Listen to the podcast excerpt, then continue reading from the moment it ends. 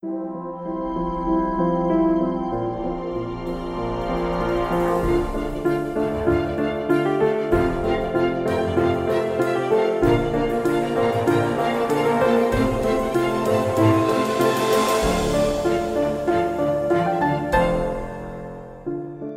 und herzlich willkommen zu meinem Podcast Swasta. Komm in dir an. Mein Name ist Petra Barron. Ich bin schulmedizinisch ausgebildete Ärztin und habe aber relativ früh gemerkt, dass zu ganzheitlicher Gesundheit mehr gehört, als einfach nur zu reparieren und dass wir eben alle Menschen sind mit einem Körper, aber auch mit Gefühlen und einer Seele und dass wir auch genau als solche gesehen und gewertschätzt werden möchten und vielleicht sogar müssen, um eben in uns selbst wirklich zu Hause und heil zu sein. Genau das bedeutet Swasta nämlich. Mit diesem Podcast möchte ich Impulse setzen und dir Anregungen geben, dein Leben informiert und selbstbestimmt in deine eigenen Hände zu nehmen. Und ich wünsche dir ganz viel Spaß dabei.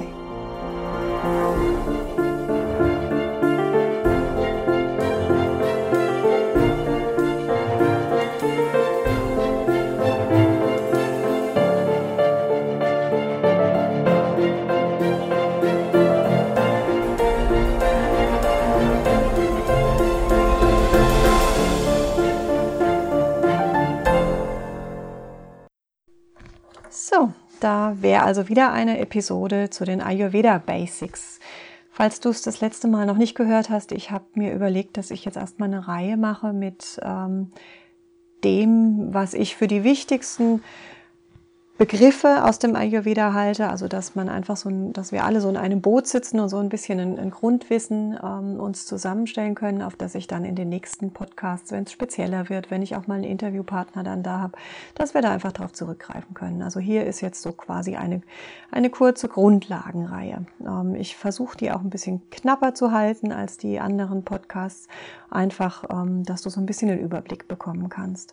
Nach den Ayurveda Basics ähm, folgen folgen dann auch noch mal ein paar Podcasts zu dem, was ich so die Gesundheitsbasics nenne, also das Fundament.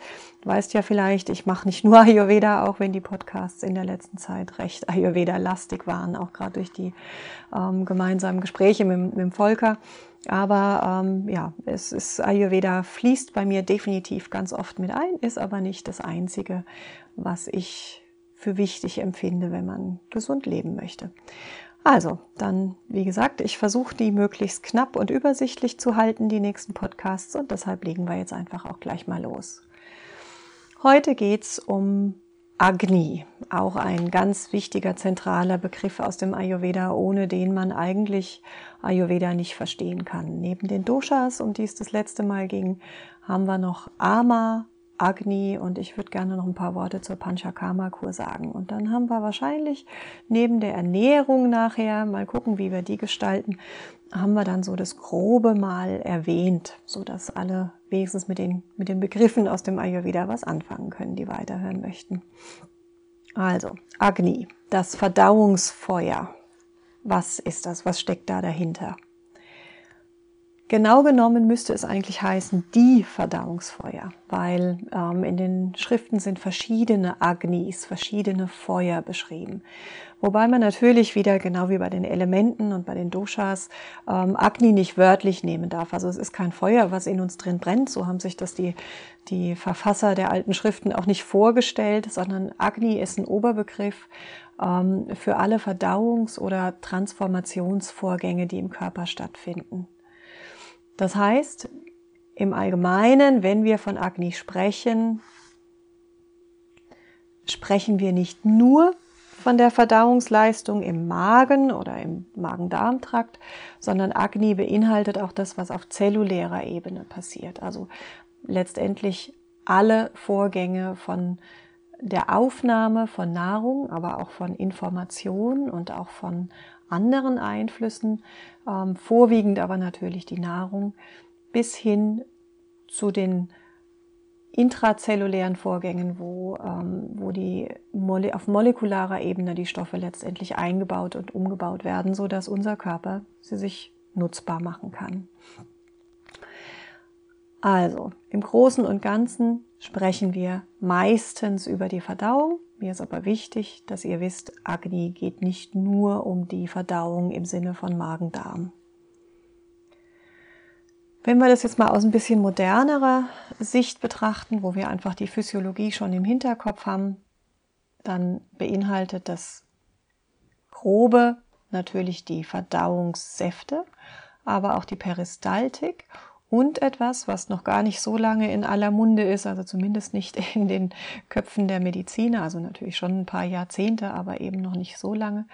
Das beinhaltet auch die Darmflora. Wir verdauen nämlich gar nicht alle alleine. Also unser Verdauungsfeuer ist gar nicht mal nur unser eigenes Verdauungsfeuer, wenn man das jetzt mal so betrachtet. Davon wussten natürlich die Altvorderen ähm, damals in Indien noch nicht so genau. Also ähm, Keime sind ja noch gar nicht so lange entdeckt. Und heute wissen wir aber, dass die Darmflora ein ganz wichtiges Element dabei ist, wie wir mit unserer Nahrung umgehen in unserem Körper und ob wir die überhaupt wirklich verwerten können oder ob eben Unverdautes zurückbleibt und uns schaden kann. Da kommen wir dann beim nächsten Mal auch nochmal drauf, was Ama angeht. Ama sind unverdaute Stoffe, hängt ganz eng natürlich dann mit dem Verdauungsfeuer, mit dem Agni zusammen. Von dem her wird es da auch ein paar Überlappungen geben, aber so ist es. Also, das wäre jetzt im modernen Sinne nochmal zusammengefasst, was, was die Verdauung im üblichen Sinne angeht. Und hier überall wirkt Agni. Das ist wie gesagt wieder ein Konzept.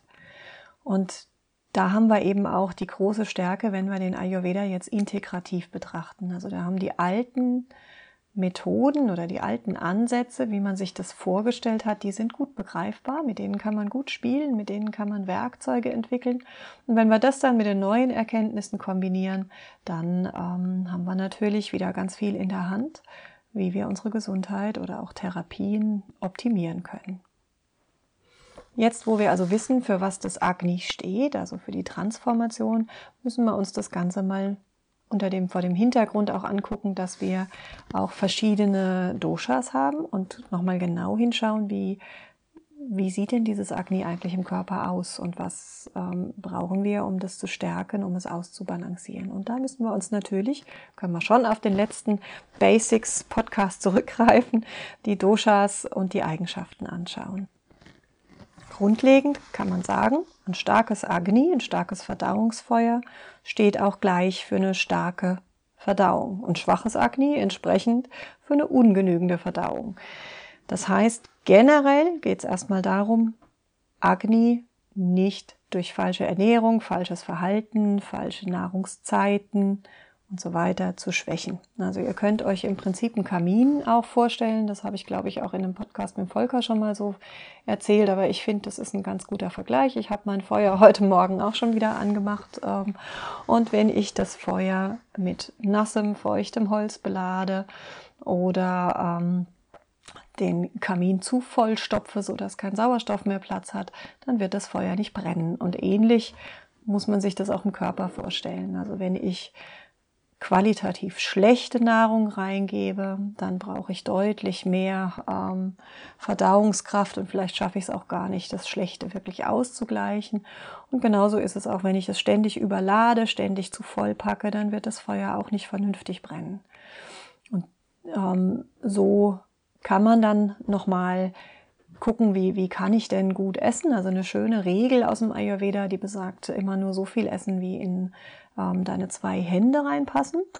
Und anders ausgedrückt, den Magen beim Essen ein Drittel mit Nahrung füllen, ein Drittel mit Flüssigkeit. Die sollte auch niemals eiskalt sein. Das macht Agni auch wieder aus und löscht das Feuer, sondern immer mindestens zimmerwarm. Und dann solltest du aber auch noch ein Drittel Platz im Magen lassen für die Verdauung. Das wäre also der Teil im Kaminofen, den es braucht, einfach damit das Feuer Luft ziehen kann. Und wenn du dich an diese Regeln hältst, dann ist schon mal ganz viel gewonnen. Genauso, wir sagen es immer wieder, das Glas heißes Wasser am Morgen, das hilft gleich mal Agni mit anzuregen, ähm, anzufachen und auch zu entgiften. Da kommen wir beim Ama auch nochmal drauf. Und ja, ich habe es vorhin schon so am Rande erwähnt, dass dein Brennstoff, also deine Nahrung, gute Qualität haben soll. Das versteht sich eigentlich von selbst. Also beim Auto überlegen wir ja auch nicht fünfmal, ob wir da jetzt das allerbilligste äh, Motorenöl reinkippen, sondern das bringen wir meistens freiwillig zur Wartung. Aber so ist es bei ganz vielen Dingen. Interessanterweise ist Nahrung so, dass wo die meisten Menschen am ehesten ähm, auch mal fünf Grad sein lassen und ähm, wirklich Mist in ihre Einkaufskörbe legen. Ich hoffe, da gehörst du nicht dazu, das denke ich aber auch nicht, sonst würdest du dir das wahrscheinlich hier auch gar nicht anhören. Du bist vermutlich schon längst interessiert an solchen Themen und sorgst dafür, dass du guten Brennstoff in dein Agni wirfst, in dein Verdauungsfeuer wirfst. So, dann wollten wir aber, wie angekündigt, uns auch nochmal angucken, wie die einzelnen Doshas ähm, damit umgehen. Ja, also wir hatten es gesagt, ähm, ich werde da jetzt auch nicht mehr groß drauf eingehen. Die Doshas, das sind die ähm, Prinzipien im Körper, die sich aus den Qualitäten der Elemente zusammensetzen könnt ihr auch gerne nochmal auf den letzten Podcast zurückgreifen. Da geht es um die Elemente und die Doshas. Also Vata, das Prinzip der Beweglichkeit, das hat von Natur aus ein wechselhaftes Verdauungsfeuer. Das ist ja auch sehr beweglich und ähm, genau das spiegelt sich halt auch in der Verdauung wieder. Also wir haben mal ähm, ein zu viel, da kann ein oder ein, ein gutes Verdauungsfeuer, da kann ein Vata-Mensch, gerade wenn, wenn die äußeren Umgebungen stimmen, auch ähm, mal größere Mahlzeiten verdauen Oft ist es auch so, dass Vata-Leute ähm, ganz schwankenden Appetit haben. Also mal sehr, sehr viel Hunger ähm, und auch viel und große Mahlzeiten gut verdauen können. Und dann gibt es wieder Phasen, wo das eben nicht gut funktioniert und wo aber auch der Appetit von Natur aus dann gar nicht so da ist. Also auch hierauf hat Agni natürlich einen Einfluss. Wenn Agni gut brennt, dann will es auch mehr Brennstoff. und ähm, genau, also ein zu starkes Agni, das Problem haben wir bei typischen Vata-Menschen eher eigentlich nicht, sondern wir müssen eher darauf achten, dass es balanciert ist, dass das empfindliche Agni nicht belastet und geschwächt wird.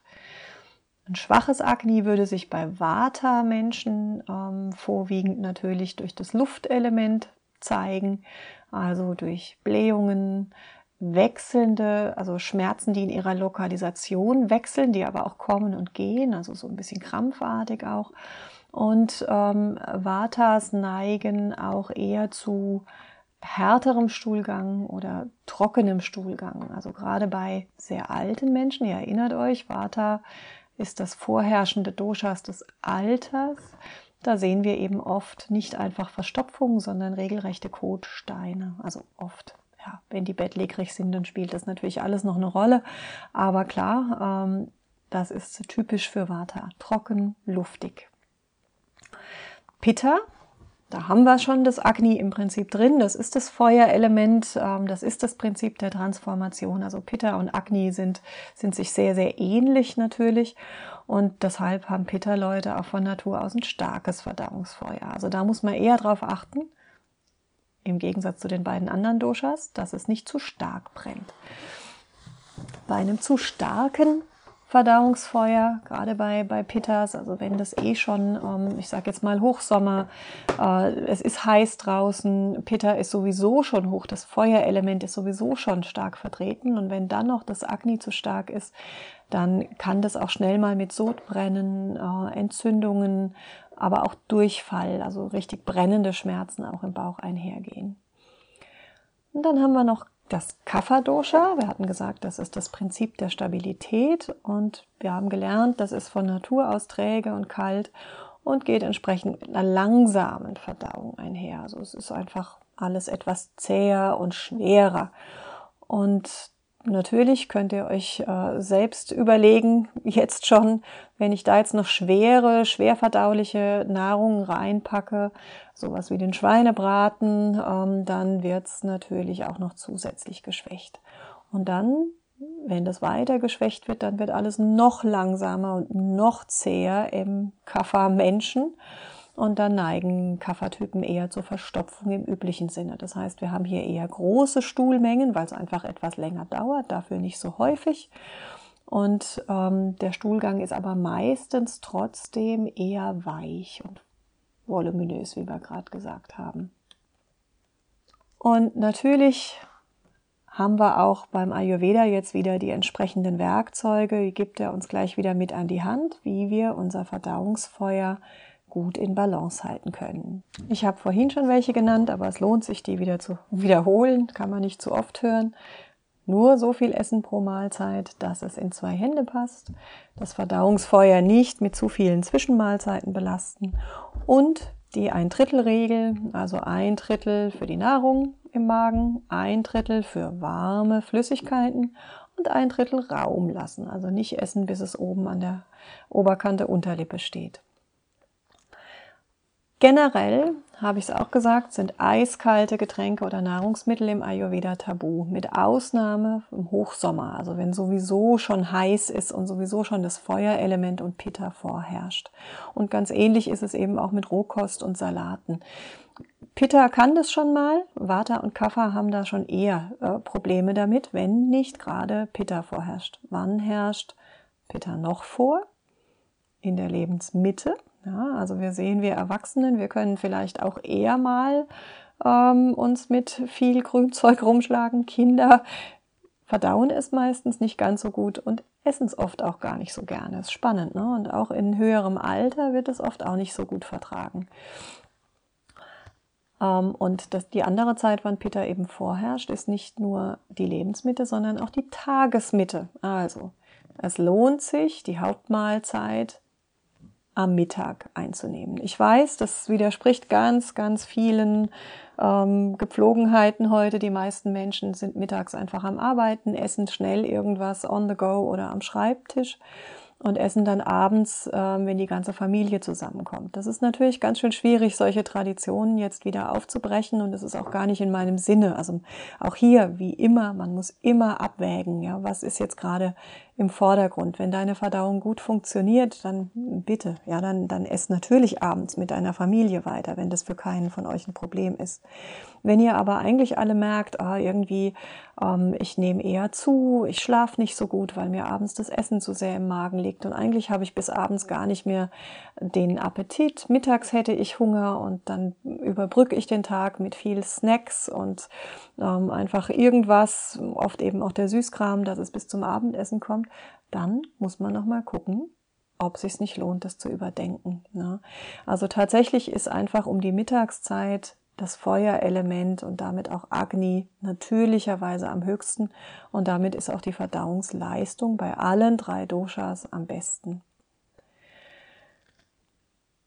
Da ist es dann auch mal möglich, Dinge zu essen, die sonst eben abends, gerade in der Kafferzeit, ja, wo wir sowieso dann schon wieder eine Schwere vorliegen haben, ähm, nicht so sinnvoll ist. Also gerade schwere Nahrungsmittel, vor allen Dingen tierische Lebensmittel, die würde ich generell nur in Maßen empfehlen. Und das ist auch genau die Empfehlung aus dem Ayurveda. Also Milch zum Beispiel, was wir in unserer Kultur ja sehr, sehr viel auf dem Speiseplan haben, ähm, was auch ganz stark gepusht wurde in den 60er, 70er Jahren. Ich kennt ihr vielleicht auch noch, ja, wo, wo das in den Schulen richtig die Milchautos äh, gab und Milch als so gesundes Lebensmittel hingestellt wurde. Naja, so ganz so ist es eben leider nicht. Ähm, die Menge macht aber das Problem. Also im Ayurveda ist Milch ein sehr hochgeschätztes Nahrungsmittel, aber eben nicht ein Grundnahrungsmittel, sondern eher ein Heilmittel bei Schwächezuständen, also bei Vata-Störungen. Aber Milch, gerade für den Kaffertyp, ja, wo das genau so auch ist und dann am besten auch noch kalt, das erhöht Kaffer, erhöht Ama und schwächt Agni. Ähm, tierische Lebensmittel generell, hier geht es wirklich darum, das in Maßen. Also generell ist die ayurvedische Küche, wie ihr wisst, vegetarisch, aber ähm, auch dort gibt es Klassifizierungen für Fleisch. Da gehen wir nochmal drauf ein, wenn wir über ayurvedische Ernährung sprechen aber es ist einfach die Menge und die Qualität, die hier eine ganz, ganz große Rolle spielt. Pitta-Typen zum Beispiel, wenn das Verdauungsfeuer sowieso schon tendenziell fast ein bisschen hoch ist, die sollten wieder aufpassen mit Fleisch und tierischen Nahrungsmitteln. Die fördern nämlich das Feuer oft noch. Es sei denn, es ist wieder eine große Menge, dann wird es wieder durch die Menge geschwächt.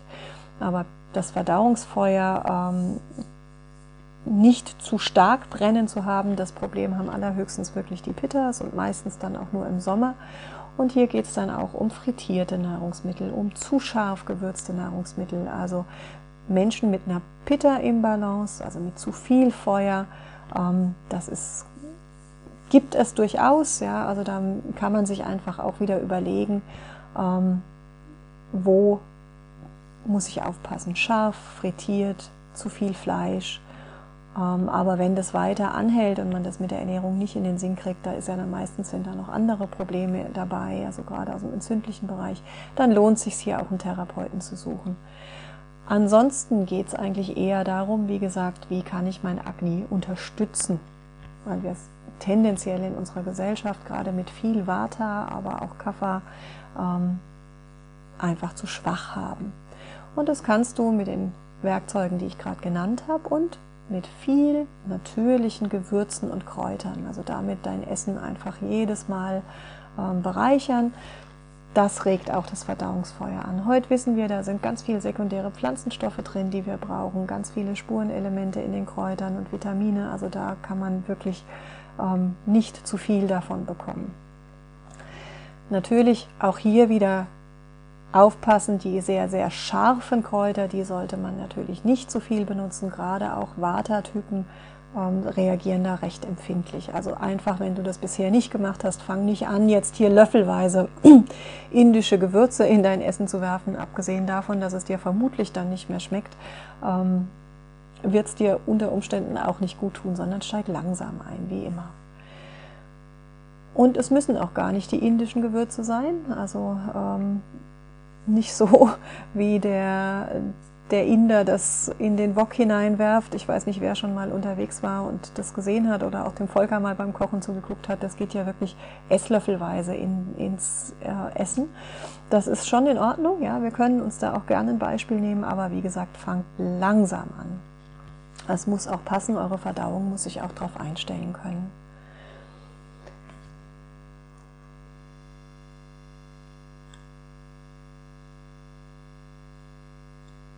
Selbstverständlich, ähm, alles immer bitte im Hintergrund. Es ist wichtig, dass wenn ihr wirklich Probleme habt, ähm, die nicht einfach nur auf eure Ernährungsgewohnheiten zurückzuführen sind, die vielleicht schon länger vorliegen, die ernsthafter sind, bitte immer medizinisch abklären lassen, dass nichts Schlimmes dahinter steckt. Ja, also da sind wir wieder an dem Punkt, der Ayurveda kann ganz, ganz viel, aber auch unsere moderne Medizin hat viel zu bieten und das sollten wir auch mitnehmen, da wo es nötig ist und nicht einfach pauschal schwarz-weiß denken, das eine ist schlecht oder böse und das andere ist gut. So ist es nicht. Ja. Beide Systeme haben ihre Stärken und beide Systeme haben ihre Schwächen. Wichtig ist, dass man für sich immer hinschaut und abwägt. Die Offenheit war eigentlich immer eine der Stärke des Ayurvedas und ich glaube, die sollten wir uns auch als Menschen einfach beibehalten. So, dann fasse ich noch mal kurz zusammen. Einfache Regeln für ein starkes Agni. Iss nicht so viel auf einmal. Iss immer nur, wenn du Hunger hast. Also die letzte Mahlzeit auch verdaut ist. Das passiert in unserer Gesellschaft auch selten. Da muss man mal ein bisschen drauf achten. Unterscheiden lernen, was ist Appetit, was ist Hunger. Iss deine Hauptmahlzeit, wenn es irgendwie möglich ist, um die Mittagszeit, weil dann Agni natürlicherweise stark vorhanden ist. Vermeide zu spät abends zu essen. Da gibt es auch neue Erkenntnisse. Ihr habt es mit Sicherheit alle schon gehört. Mache ich auch noch mal was dazu. Ähm, Intervallfasten hat super Ergebnisse und hier geht es darum, das Verdauungsfeuer oder unsere Verdauung im westlichen Sinne einfach immer wieder auch zu entlasten. Der Körper fährt dann wirklich ein Selbstreinigungsprogramm. Vermeide eiskalte Speisen oder auch Flüssigkeiten. Das geht höchstens mal im Hochsommer, wenn du Pitta runterkühlen musst. Aber auch dann ähm, ist es ein Irrglaube.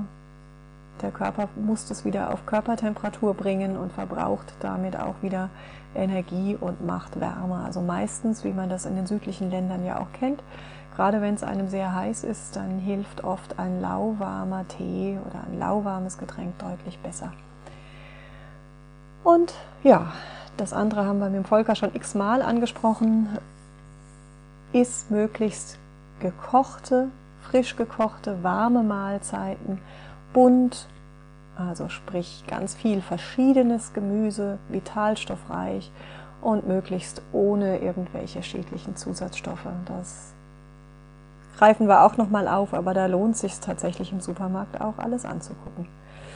So, jetzt hoffe ich, dass du mit diesen Tipps und den Erklärungen ähm, dein Akne immer schön in Balance hältst und dass das Feuer in dir brennt. Bis zum nächsten Mal in der Reihe Ayurveda Basics und dann greifen wir auch wieder andere Themen auf. Eine schöne Woche dir.